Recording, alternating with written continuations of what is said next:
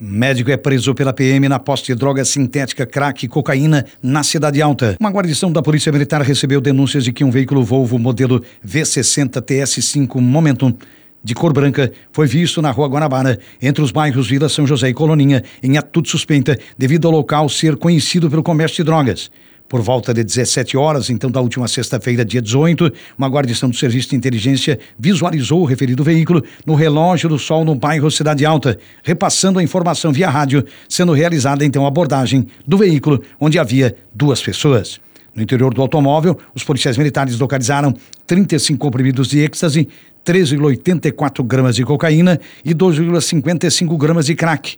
Indagado pela guarnição, o condutor do veículo, um médico natural de Balneário Camboriú, informou que comprou a droga em grande quantidade para consumir com os amigos. Ele relatou ainda que na quinta-feira, dia 7, comprou crack para uma mulher, tendo em vista que esta é usuária de droga e não possuía condições financeiras para comprar. Diante dos fatos, a guarnição deu voz de prisão ao homem e o conduziu até a central de polícia. Na delegacia, ele foi autuado em flagrante por tráfico de drogas e conduzido ao presídio regional de Araranguá. Incêndio na madrugada de sábado provoca danos à boate na Cidade Alta. O Corpo de Bombeiros de Araranguá registrou uma ocorrência de incêndio durante a madrugada do último sábado, dia 9, aqui em Araranguá. Por volta de 2h50 da manhã, a guarnição dos bombeiros foi acionada para controlar o um incêndio em uma boate localizada na Alameda Antônio Alves da Silva, no bairro Cidade Alta. Chegando no local, foi confirmada a natureza da ocorrência. De acordo com os bombeiros, o fogo atingiu uma boate de alvenaria, onde o incêndio estava em fase de crescimento e concentrado em dois quartos do estabelecimento.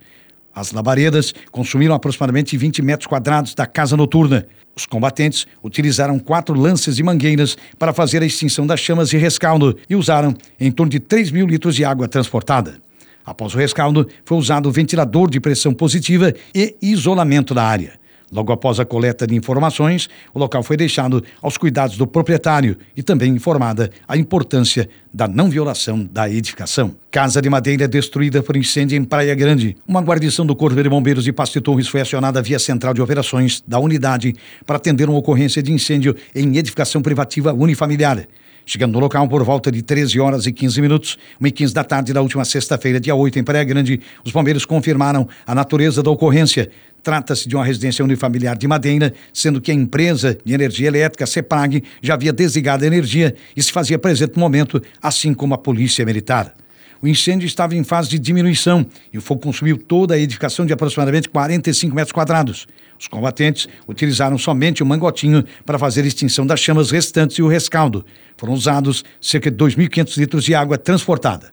Após o rescaldo, foi feita a coleta de informações e deixado o local os cuidados da proprietária que se fazia presente. Os bombeiros também informaram sobre a importância da não violação do local sinistrado até a conclusão da perícia. PM aprende adolescente com mandado de prisão na Vila Batista. Uma guarnição da Polícia Militar tinha conhecimento de que um adolescente estaria com mandado de prisão em seu desfavor. Diante da informação, a guarnição solicitou apoio de policiais da ROCAM e por volta de 17 horas de ontem, domingo, dia 10, se dirigiram próximo do endereço do mesmo. Vale ressaltar que o menor, na última sexta-feira, dia 8, em uma tentativa de abordagem ao mesmo, este empreendeu fuga pulando muros de residências próximas de sua casa, não sendo então localizado. No momento em que as guarnições faziam rondas pelas proximidades, o adolescente foi avistado em frente à sua residência, onde foi abordado. O mesmo foi comunicado do mandado de prisão em seu desfavor, algemado e conduzido ao presídio regional de Araranguá, onde foi realizada a entrega. De acordo com a Polícia Militar, o menor passou também por exame de corpo de delito, comprovando estar sem lesões. Acidente mata condutor de moto em Capariri Baixo e mulher é vítima de estupro em Criciúma. Um jovem de 20 anos morreu após sofrer um acidente de trânsito na Avenida Newton Augusto Saquete, no bairro Santo Antônio, em Capariri Baixo. A ocorrência foi registrada pela Polícia Militar na noite do último domingo ontem, dia 10, por volta de 20 horas e 45 minutos.